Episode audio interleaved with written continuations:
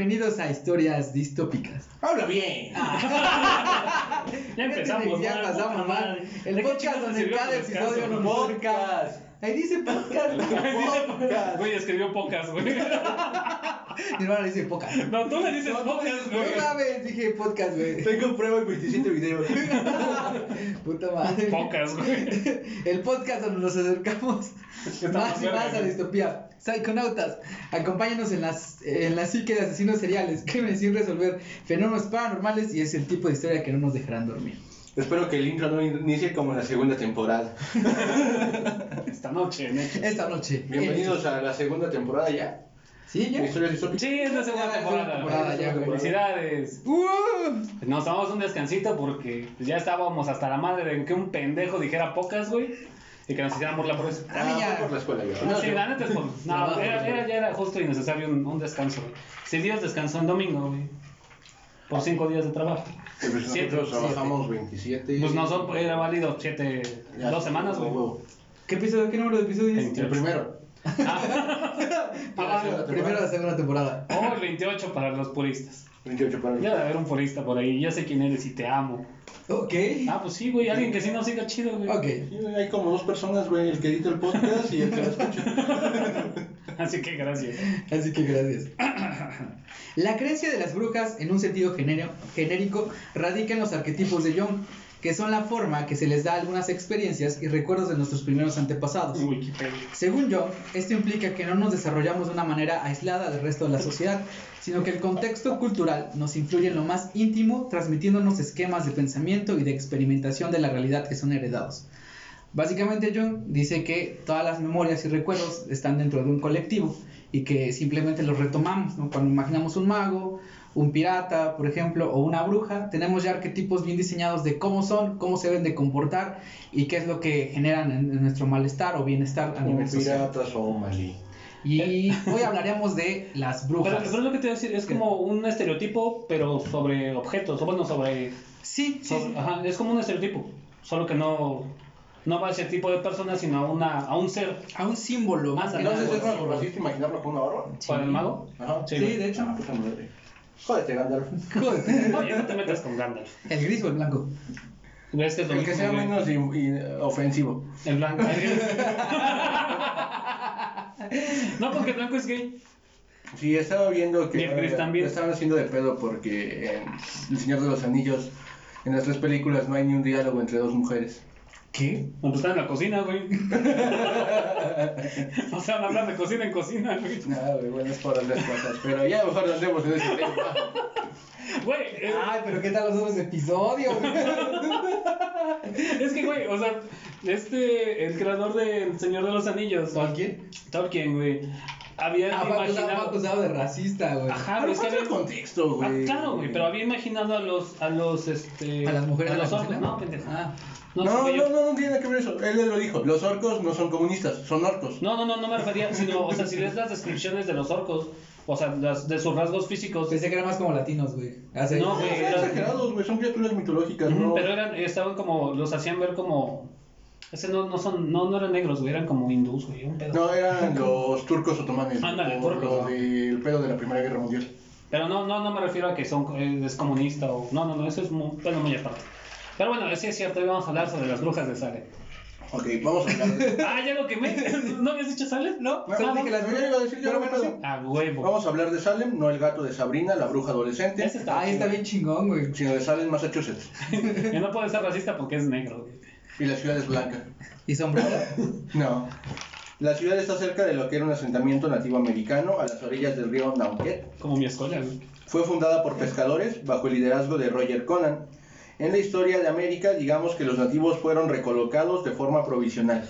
Nada acuerdo. Sí, así es. Conan llegó a América en 1624, ayudó a la comunidad a establecerse.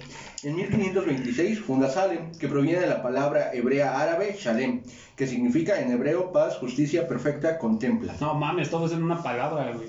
En árabe, el puro, el inmaculado. Así que podría ser algo así como la perfección inmaculada, la paz, la justicia perfecta, un poco así. Qué bonito, güey. El nombre de Shalem, de Salem. Shalem. Ya después te acuerdas de todas las pendejadas que pasaron ahí y dices, ah, no mames. Pero te das cuenta, ahí viene incluso desde el nombre, lo que tratan de erradicar y como de expresar ya después a nivel Ah, social. va.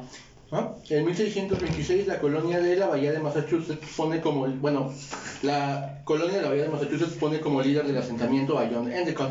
El cambio de liderazgo fue pacífico y a Roger le dieron 200 acres por sus servicios, quien más tarde construye la primera casa de Ah, yo Salem. tengo una duda. ¿cu- ¿Cuánto mide un acre, güey? Un chingo, güey, No, dos me acuerdo, montones. güey. Lo vi en otro episodio. Lo vi en- Lo vi en otro episodio, pero no me acuerdo. Dos Luego lo busqué. 200 ocre- ocres, no sé. Neta, no sé, carnal. Dos montones. Creo que eran como 50 kilómetros cuadrados. No, ¿Un mames. acre? No, los 200 acres. Ah, va. Porque ves que. O sea, un acre es un también había pedido 200 acres. Sí, es cierto. No, como que medio kilómetro. Pero no estoy, no, estoy- no estoy mamando, no estoy seguro. Así que pongan en los comentarios cuántos, cuántos acres creen que equivalga a un ¿Crees que valen? No, Ah, no, no, no, güey, no. Ya mejor sigue nomás. ¿Cuántos acres creen que Ustedes comenten abajo lo que quieran. Podcast. La mayoría de los habitantes de Salem, al menos los que vinieron por cuenta propia y los que habían sido desplazados de sus costumbres, eran puritanos. ¿Y eso qué significa? Además de que usaban sombreros negros con una hebilla. Y yo les diré, todo comienza con Enrique VIII en el siglo XVI. Él, está, él estaba casado con Catalina de Aragón. Él quería un hijo varón, pero pues no se podía. Había fetocidio o muerte de cuna, abortos, nacían débiles y pues vivían, o sea, si llegaban a nacer, vivían un par de añitos y se morían los bebés. Solo eran feos. La única que llegó adulta fue María I, ahorita hablamos de ella. ¿María Primera no es María la Sangrienta? Sí. Ah, Sí, güey. Enrique conoce a Ana Bolena y se enamora y se coquetean, pero pues estaba casado y no podía más que... Y no podía, pues porque el que dirán y Catalina de Aragón él estaba emparentada con, muy estrechamente con la Iglesia Católica. Y entonces, de hecho, y de hecho, bueno, le dijo a la Iglesia Católica, ya, güey, divórciame. No me da un varón, no mames, no me sirve esta mujer.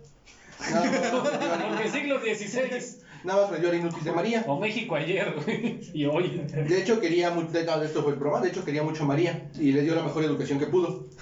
Y más tarde, en 2011, se descubre que Enrique VIII tenía un mal genético y por eso tenía tanto, sus hijos nacían tan débiles. Ah, era de ese güey. ah, Pero, ajá, o sea, aquí, esto vamos. Los católicos tenían mucha influencia en la corona Eso española. también pasa aquí. Le, di- le dijeron no. Y Enrique dijo, a la verga, me voy a hacer mi iglesia con juegos de azar y mujerzuelas. decía a huevo. Y la, la iglesia católica le dijo, no mames, ¿a que no? Punto, si no. Y pum, funda la iglesia protestante con la reforma anglicana. Esta reforma lo convirtió en la cabeza de la iglesia. Básicamente le daba el poder para divorciarse a los ojos de Dios y de los hombres. Al menos los ingleses. Los hombres, cansado de los abusos de la iglesia católica y la centralización del poder, principalmente para darse a Ana Bolena sin remordimiento. y ya después se le hizo maña, aborto por aquí y esposa muerta por acá. Ya Enrique se muere a la verga. Pasa al trono Eduardo VI, hijo de su, ter- de su tercer matrimonio, con, su con su tercera esposa, Juana Seymour. Pero el vato se murió a los 15 años porque salió más defectuoso que el papá. Pasa al trono su prima Juana. Juana Greyo, hija de la hermana de Enrique. Ajá. Duran nueve días en el trono y pues por los ingleses toca, no mames, es vieja, que se vaya a la verga. Porque religión en cualquier época en donde estén viendo esto. Le dan el poder a María I de Inglaterra, hija de Enrique VIII, con Catalina, hija de su primer matrimonio. La que sí Y ella dijo, ah, no mames, lo que hizo mi jefe, y volvió a Inglaterra católica otra vez. Quemó un par de protestantes por aquí y por allá, dicen que como unos 150, 200, eh, varía el número según la época. Pero eran más de dos. Ujú. Y por allá se muere, sube al trono Isabel I, hija de Enrique con Ana Bolena. E Isabel dijo, a la mierda con los católicos, Inglaterra va a ser protestante. Otra vez. Mandó al diablo a la Iglesia Católica Romana y fundó la Iglesia de Inglaterra y ella se convirtió en la máxima figura. Tenía pique con España, una guerra que duró un chingo, como fue la guerra de los 100 años. Ah, como ¿Y 100 duró más? años. No, duró más de 100 años. A la par de esto, el protestantismo comenzó a crecer en Europa porque la Iglesia Católica Romana se alejaba de la enseñanza de Dios, haciéndola más mundana junto con el poder que tenía. Fue un pedo de vamos a adorar a Dios y lo vamos a hacer a nuestra forma y un chingo de política. El prote- el protestantismo se vio influenciado por el calvinismo suizo. Esta doctrina consiste en el énfasis de la autoridad de Dios sobre todas las cosas. Se crea el puritanismo y no les gustaba que los clérigos usaran vestimentas tan ostentosas, la de la Iglesia Católica Romana. Porque se alejaba de las enseñanzas de Cristo y de Dios. Querían purificar a la iglesia, a la i- iglesia inglesa de la influencia católica y por eso ahí purificar, puri- puritanismo se refiere a purificar. Ujú. E Isabel dijo, ah, no me chinguen, güey, a los puritanos. Ganaron más adeptos y más seguidores, predicaban y daban panfletos, enseñaban sus doctrinas en las universidades de Cambridge y Oxford. Isabel sí duró en el trono, murió a los 69 años después de más de 44 años de gobierno anticatólico. A ella sí le hicieron con ganas. Como curiosidad, Isabel era, era conocida como Isabel la Virgen porque nunca se casó y con ella dio fin a la dinastía Tudor. Ah. Y algunos dicen que tenía piques con un matemático que era como asesor de la corte. Pero, o sea, que ella nunca se casó y ella murió virgencita, porque era muy católica, muy, Muy Muy, religiosa. muy, religiosa. Muy religiosa. Porque ni cristiana podemos decir. Ah, Porque eran protestantes. Ang- bueno, Iglesia Anglicana de Inglaterra. Qué mamada. Pero no era la antítesis de la religión católica. No, no, eh, de lo que ahorita, ahorita vamos a explicar un poquito. Entra al poder Jacobo I, hijo de María Estuardo, Jacobo. que fue un rey más calmado y ca- paró el pedo con España y tenía una, una formación protestante. Así que los puritanos se acercaron a Jacobo y le dijeron: Jacob, Jacob, carnal, tira paro, reforma la iglesia, haz la puritana. Y les dijo: Nah, pero les voy a dar una tradición chida de la Biblia. Y eso fue todo lo que hizo por el, por el puritanismo. Eso fue en 1603. Carlos I Estuardo sube al trono en 1625 y hace, ya es rey. Hace prácticas consideradas católicas por los puritanos. Le quitan el trono en el 53 de la mano del Parlamento y Oliver Cromwell, que era puritano, toma el control de Inglaterra bajo la comunidad de Inglaterra. Era una especie como de ejército privado. Eh, Oliver, era puritano, y, pero Carlos II es el hermano de Carlos I, sube al trono en 1660 Suena y les dice a los puritanos, ya estuvo suave de sus mamadas y comenzó a perseguirlos. A los puritanos. Ajá. Ah, va. Y como valió verga el gobierno puritano, comenzaron a correr y se fueron a Sudáfrica, América y Europa. Oh. Aquí comienza la migración. De los primeros, los padres fundadores. Ah, de, no, de los No, puritanos. pendejo de los puritanos, güey. Ah, perdóname. Padres eso es otro, eso es más adelantito en la historia, un siglo después. Ah, perdóname la vida. Ah, sí, sí, claro. Más o menos, que en el 1700 y pico, no me acuerdo. 1742. Creo que sí. El puritanismo lo que buscaba era que la ruptura definitiva con la Iglesia Católica. No sabía, ya que, bueno, no se había determinado de producir, ya que buena parte de la liturgia y las creencias seguían siendo muy similares. Por otro lado, el anglicanismo estaba demasiado próximo al poder real inglés, obediente a sus decisiones y por lo tanto arbitrario según las cónyugas del momento. Ellos querían, es que, va, sí sepárate de la Iglesia Católica, pero no puede ser la máxima figura. La Iglesia tiene que estar por encima del poder. La Iglesia debe de gobernar.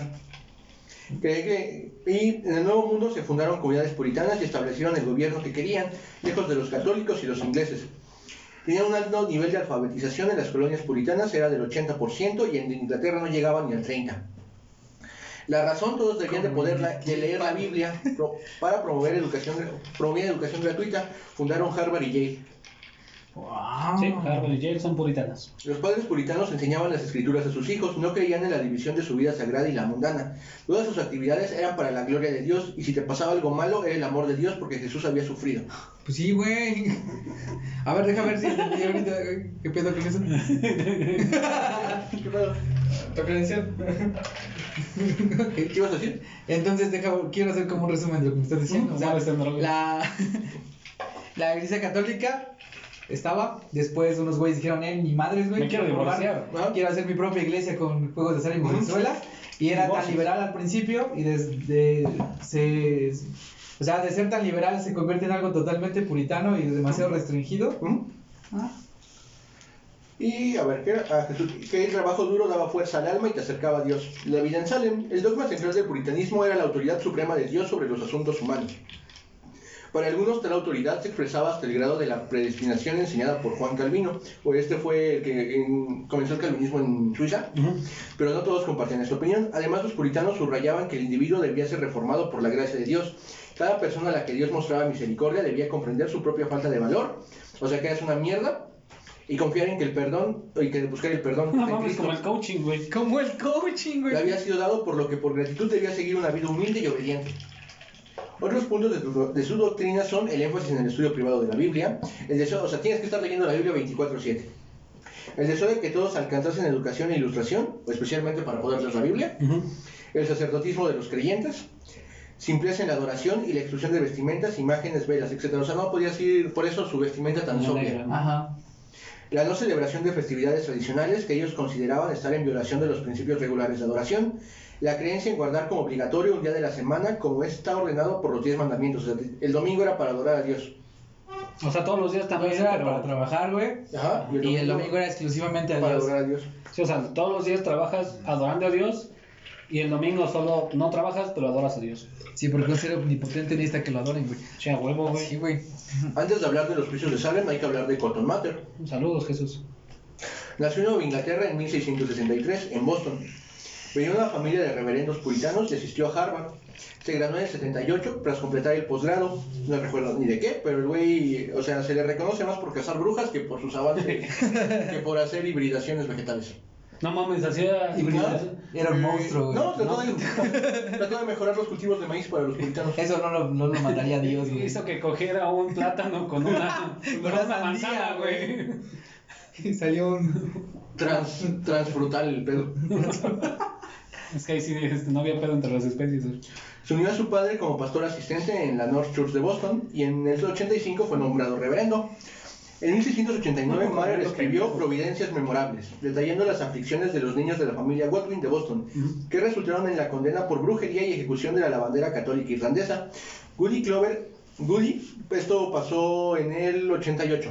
Ma- bueno, Gludy Glover era el nombre de la lavandera irlandesa. A la que mataron. Ajá. Ajá. Tuvo un destacado papel en el caso, observó a los niños, oró y meditó y ayunó con ellos. Mater influyó en permitirse como prueba la evidencia espectral. Las afligidas aseguraban ser atormentadas por los acusados en forma invisible para todos menos para ellas.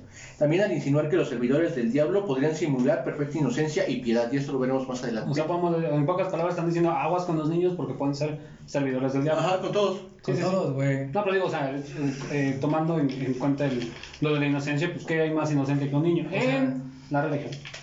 Güey, Bueno. si tenías ganas de tocarte, güey, era pedo de, del diablo. El diablo, sí, güey, te salían pelos en la mano, güey, por eso salí peludo yo. Me tocaba mucho. Para hablar de los vídeos de Bebo. Yo así. Ay, qué pinche asco, ya me acordé de lo que me contaste, hijo de la chingada. Para Qué hablar, asco. ¿De qué? Ya luego hablamos. Perdón, güey, dale. Para hablar de los juicios debemos hablar del reverendo Salem Samuel. Nació en Sam- Sa- de Salem Samuel Parris, es el nombre del reverendo. Nació en Londres como el menor de los tres hijos de Thomas Parris, un comerciante y residente religioso. Samuel emigró a Boston para estudiar en la Universidad de Harvard, la cual, la cual abandonó cuando su padre murió en el 73 para tomar las riendas de la plantación de azúcar que tenían en Barbados. Así que digas muy puritano que el hijo de puta. No, pues no, No, tenía no. negros. En, 1600 en 1680 No como amigos. Pues sí, güey. En 1680 un, un- un huracán dañó la propiedad. Samuel vendió una parte y regresó a Boston, donde se casó con Elizabeth Eldridge, considerada una de las mujeres más bellas de la ciudad. Tuvieron tres hijos, Thomas, Elizabeth y Susan. Como la plantación y negocios mercantiles no eran lo suficientemente rentables, decidió asegurarse económicamente convirtiéndose en ministro eclesiástico, siendo enviado a Salem. A huevo, siempre la religión salvando a los jodidos. Era protestante, puritano. No, sí, güey, pero no sí. O sea, se metió ahí de, de pastor, güey, para ganar varo, güey. ¿Mm? ¿Sabes? Era una localidad un tanto polémica, pues su población dispersa hacía entrar en conflicto tanto al pueblo como a particulares en los pueblos vecinos. El problema de Salem es que la población era pequeña y estaba muy relacionada entre sí, eran primos, hijos, tíos, etcétera, o sea, Como es que Monterrey. prácticamente- Era es que como el- básicamente todos llegaron en el mismo barco. güey. Ajá, y Ajá. ahí se expandieron como pinches lechugas, güey. Como el norte, güey. Sí, como el norte, güey. Paris también era el cuarto ministro en ser llamado, en un infructuoso intento por mantener un ministro permanente. Ah, chinga. Llega Salem en 1689 con su esposa, su hija, al menos sabemos que llegó con su esposa, su hija Betty, su sobrina Abigail Williams. Los padres de Abigail mueren por un ataque nativo americano. Eso fue durante, fue antes, antes de la llegada de Salem. Ah, ella era, creo que su familia, de la familia materna. Se la comieron los indios. Nativos americanos. Espera, tu tía sabe mejor la historia. ¿Qué le pasó? Se la comieron los indios. Y al menos dos esclavos que fueron traídos desde, Barbo- desde Barbados. Porque. El matrimonio de Tibuta y John. Y puta, y John. Pues muy puritanos y todos, pero tienen esclavos los hijos de puta. Porque pues, era una, una casta social, no es que no era social, sino que por ser negros era como, ah, no mames, son negros. Güey, eran vistos como animales de carga, güey. Ajá. No había. color, güey. Eran, eran unos no humanos, güey. Ajá, eran cosas, güey. ¿Ah? Salen era un pueblo difícil, pero los reverendos, y eso, para los Como la morra reverendos, que te gusta. Y eso lo sabía el anterior, el reverendo anterior. Güey, yo estaba, perdón que te iba a interrumpir, estaba viendo como que la jerarquía y los negros estaban abajo de las mujeres, güey. Sí, güey. ¿Y qué pasaba si eras una negra mujer? No mames, estabas abajo Pues, de los negros hombres. Pero pregúntame qué pasaba si eras una, una niña negra mujer, güey. Judía. Judía. No, no, no, no, no. Los judíos no aceptan negros o aceptaban negros. Salem era un pueblo difícil para los reverendos y eso lo sabía el reverendo anterior, George Burroughs. Después de un ataque indio abandonó Falmouth, Maine para convertirse en ministro de la iglesia de Salem. En 1680, tras una disputa con un protestante, con un préstamo, pidió, pidió de la familia Putman, vamos a, hagan mucho hincapié en los Putman porque van a ser muy importantes en la historia. Los Putman. ¿Qué aparecerá? Y con la comunidad, y con la comunidad No parece verdad. No parece verdad. Putman, güey. No. Ah, Chile no, carnal. Se marchó en 1683. ¿Pero se puede? No, Putman. no, qué hueva. Anótenlo ustedes en sus casitas, niños. Putman. Acuérdense. Ya, dale. Residió en Flauman hasta que un ataque de los Wanabaki, una tribu en 1689, la, la destruyó instalándose entonces en Wells, Maine, que consideró más resguardo de los ataques indios. De, Ya la verga, güey, pinche, les debo un chico de dinero a los Putman, está, no me quieren pagar, mejor ya le llego de Maine, de Salem, me voy a Maine. El güey era viudo de, había quedado viudo dos veces y había sobrevivido a varios ataques indios. No mames. Eso es tener suerte. Fue descrito como un hombre de acción, así como un predicador extraordinariamente atlético e inteligente, de tez oscura. Era muy atractivo para las mujeres, como lo demuestra haber ganado la mano de una viuda rica, como su segunda esposa cuando era un simple ministro de iglesia. Recuerden esto porque es importante. Ok. ¿El de que es guapo o que ganó? Todo. Ah, ok. En general, sí. Ah, ya. Es más, vayan anotándolo, amigos. Pasó el primer año del reverendo, eso ya es volviendo a Parris. En ese año Salem le dice que ya no te vamos a pagar, pero él no iba a abandonar a su rebaño. Pero el 20 de enero de 1692, Elizabeth Betty Parris, su hija, y Abigail Williams, de 9 y 11 años, comenzaron a manifestar un comportamiento extraño. Comenzaron a tener ataques con los que corrían en torno a las habitaciones, agitando sus brazos, se agachaban debajo de las sillas y trataban de subir por la chimenea. Me las imaginé como gallinas asustadas. Sus cuerpos se retorcían en poses imposibles. Me imagino más como el exorcismo. Ah. No es divertido, eso da miedo. Yo me vengo aquí a reír. Ok, si se preguntan por qué estamos tomando um, mucha agua, no es agua, es alcohol. Es cierto. Y hace calor, hace Claro un que de que estamos en casi Ah. di- diciembre y estamos a 28 grados allá afuera, güey. Sensación térmica de 32. No, ching, no mames, neta. Sí, ahí. Está la verga, güey. Ahí. Todos en el pueblo se enteraron de, pa- se enteraron de par. Porque Se pueblo chico. enteraron, ¿no? Pueblo chico, infierno grande. Parris Muy llamó grande. a un médico, el cual dio un diagnóstico profesional al ver que el caso era similar Tiene un chiste, tiene un chiste. Sugiere entonces la posibilidad de que se tratase de brujería. Era Un médico, güey. Era un médico. Se lo ordenó pues a uno de los esclavos del señor Ahí Parris. sí me lo imaginé así, güey, con, sus, con su estetoscopio, güey. Y diciendo, "Mm, sí, Traes el diablo adentro. efectivamente, su hija es una bruja. Lo está siendo víctima de brujería. Trae el diablo adentro. Que adentro. sacar- Se lo voy a sacar con Ah. esto. Ah, yo No, pensé que era que bajar los pantalones. No, Eso es que sacarlo me- más, pendejo. Yo iba, iba a decir, iba a sacar una sanguijuela, porque 1683. 92. Eso, Lo que dijo él. Lo que dijo el que. Es que lo que dijo el que se hizo el guion. Sugiere entonces la posibilidad de que se tratase de brujería. Se le ordenó pues a uno de los esclavos del señor Parris, John, el esposo de Kibuta, Ajá. La preparación de un pastel de brujas, hecho de centeno, mezclado con orina de las víctimas, con el que se alimentó a un perro negro.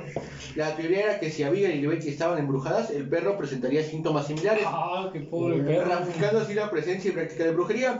Y no creo que el perro hubiera manifestado síntomas similares, pero sí una vasca por la mierda que le dieron. Pues sí, Porque el güey. pastel tenía cemento.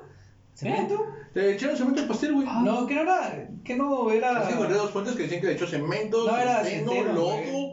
O sea, le echó un chingo, le echaron así como, ten, cómetelo. Y el perro, Sí, efectivamente trae el diablo adentro. Lo está sacando ahora. Las niñas acusaron a Tíbuta de que las hechizó de la manera más puritana posible y blanca. Padres hizo que Tíbuta confesara. Claro, porque es negra, güey, y es mujer, Y güey. se lo, y se lo, se lo mandaron a hacer a ella. Es que le hicieron magia negra. Y supongo que la manera puritana incluía pues hablar con ella de forma chida, ¿no? Ella señaló que si era una bruja. Ah, no mames.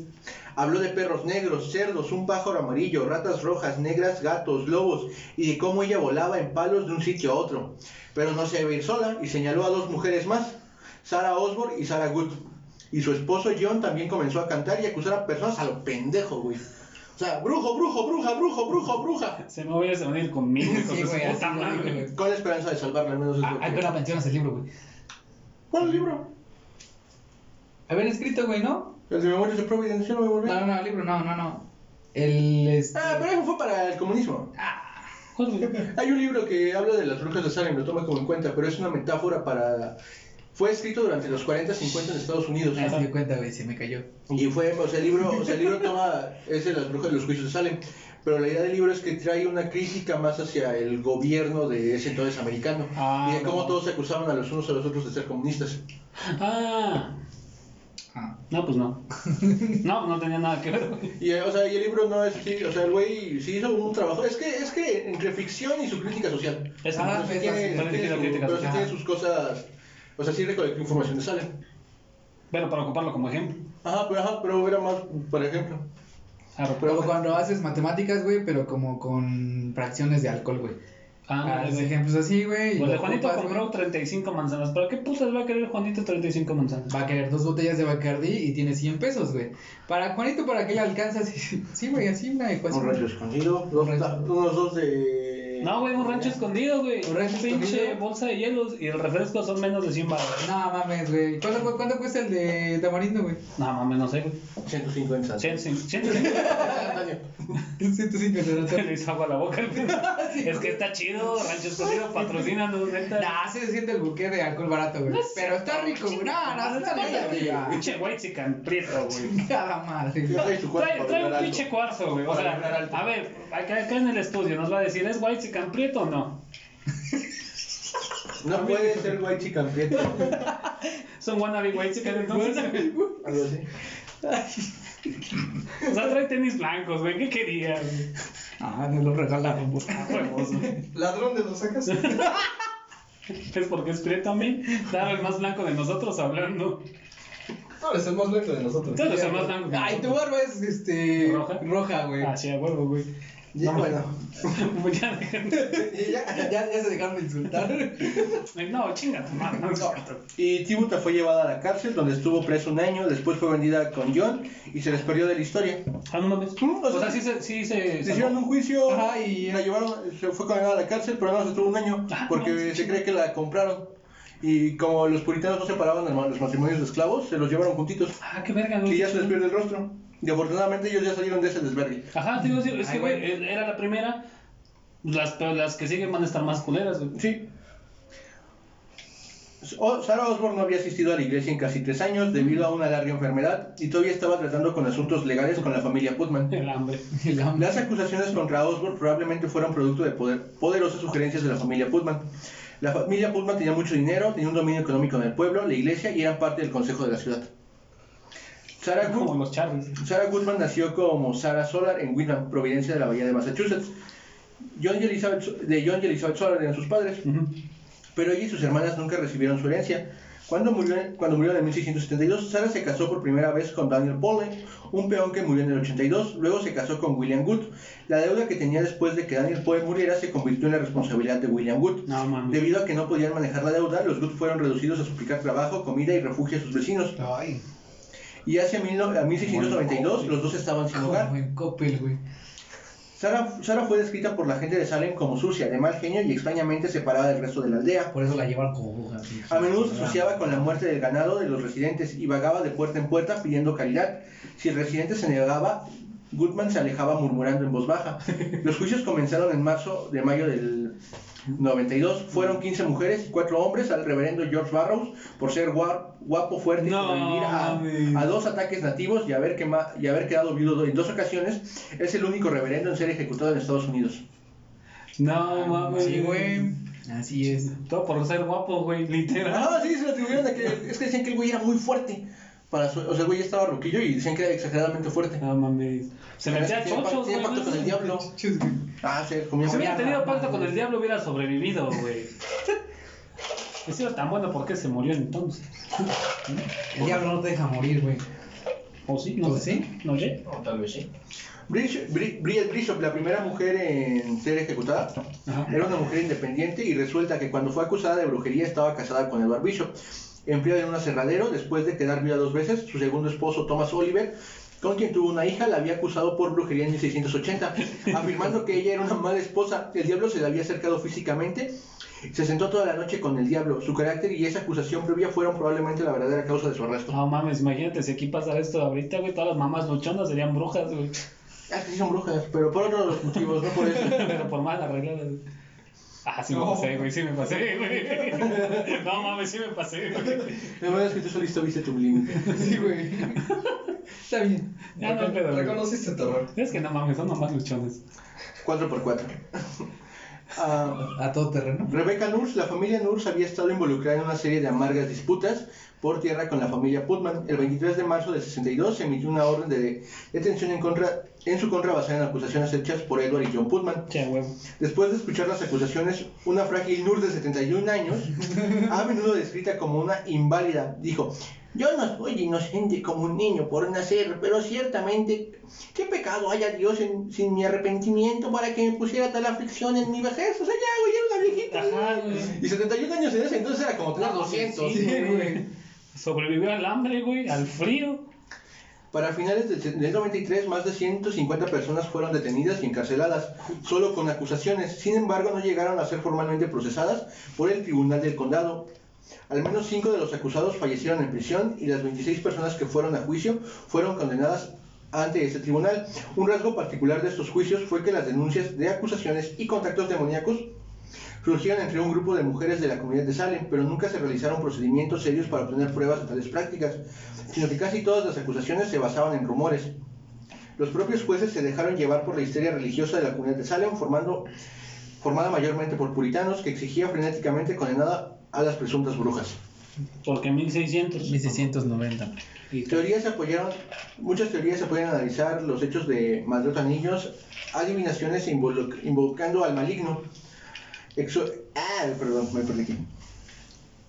Bueno, las teorías dicen que todo fue por intoxicación plena con pan de centeno, fermentado que contiene mico- micotoxinas procedentes del hongo de Cabiceps purpurea o comerzuelo del centeno, que puede tener efectos similares al alucino- alucinógeno LSD. Eso podrían este, explicar algunas convulsiones. No, al menos lo de Elizabeth y Ujú. Abigail. Oh mames, se pasaron con el centeno, güey. Se les pasó la manita, güey. La lucha por las propiedades, el complot de la familia Putman para destruir a la familia rival, para las familias rivales, a los Porter. Y huevo. algunos otros aluden al tema del estrangulamiento social de la mujer, siendo que la, la suma de los factores causó el estallido del fanatismo religioso. Es lo que decía, ¿no? De que la, la, la representación de la bruja es se centra simplemente en el lado femenino. Y aquí, de hecho, es lo que estaba yo leyendo acá. Ah, Bueno, ¿todavía no termino? Ya, ahorita. No, no, no. bien. Dentro de la pequeña comunidad de Salem existía una estricta Me cayó de una forma educada.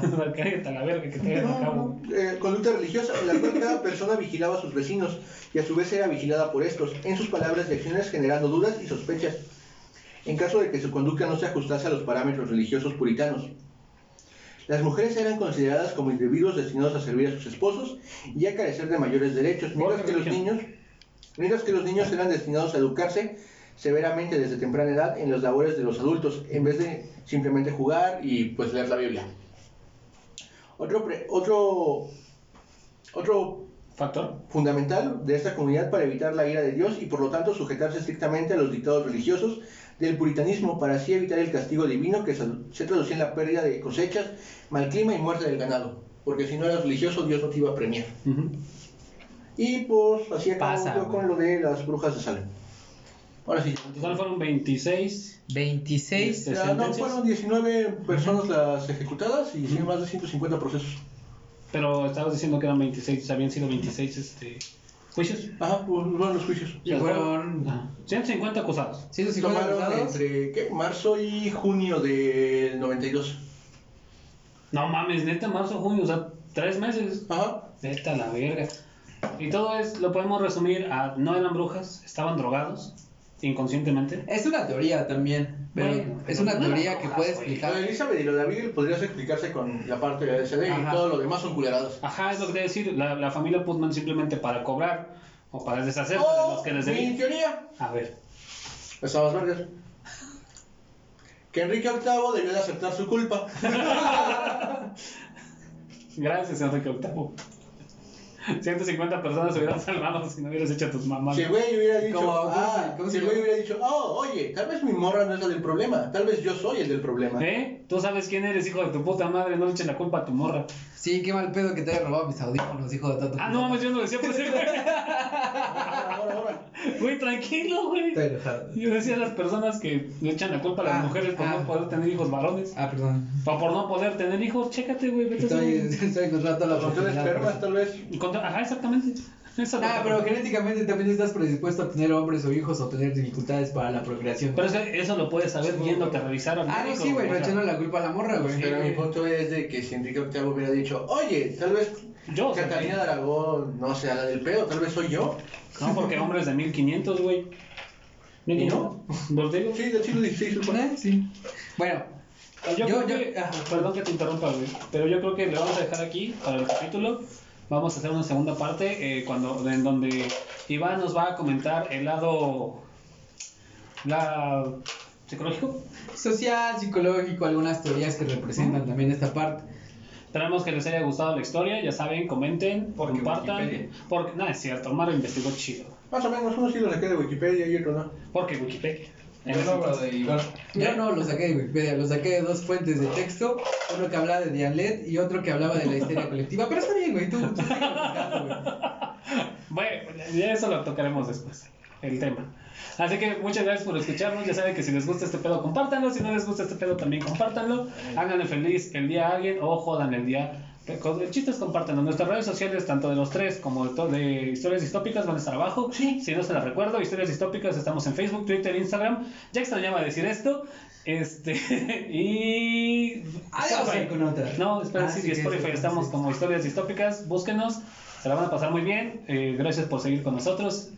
Él es Omar, él es Iván, yo soy Isaed Oh. y nos vemos.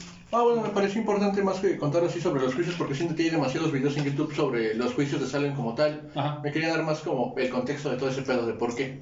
Ahora O sea, ya saben, el- en cómo nace el puritanismo. ya tienen un tema más de conversación. Saben que nada es verdad, todo está permitido. Pónganse a ver. Nos vemos en la que sigue.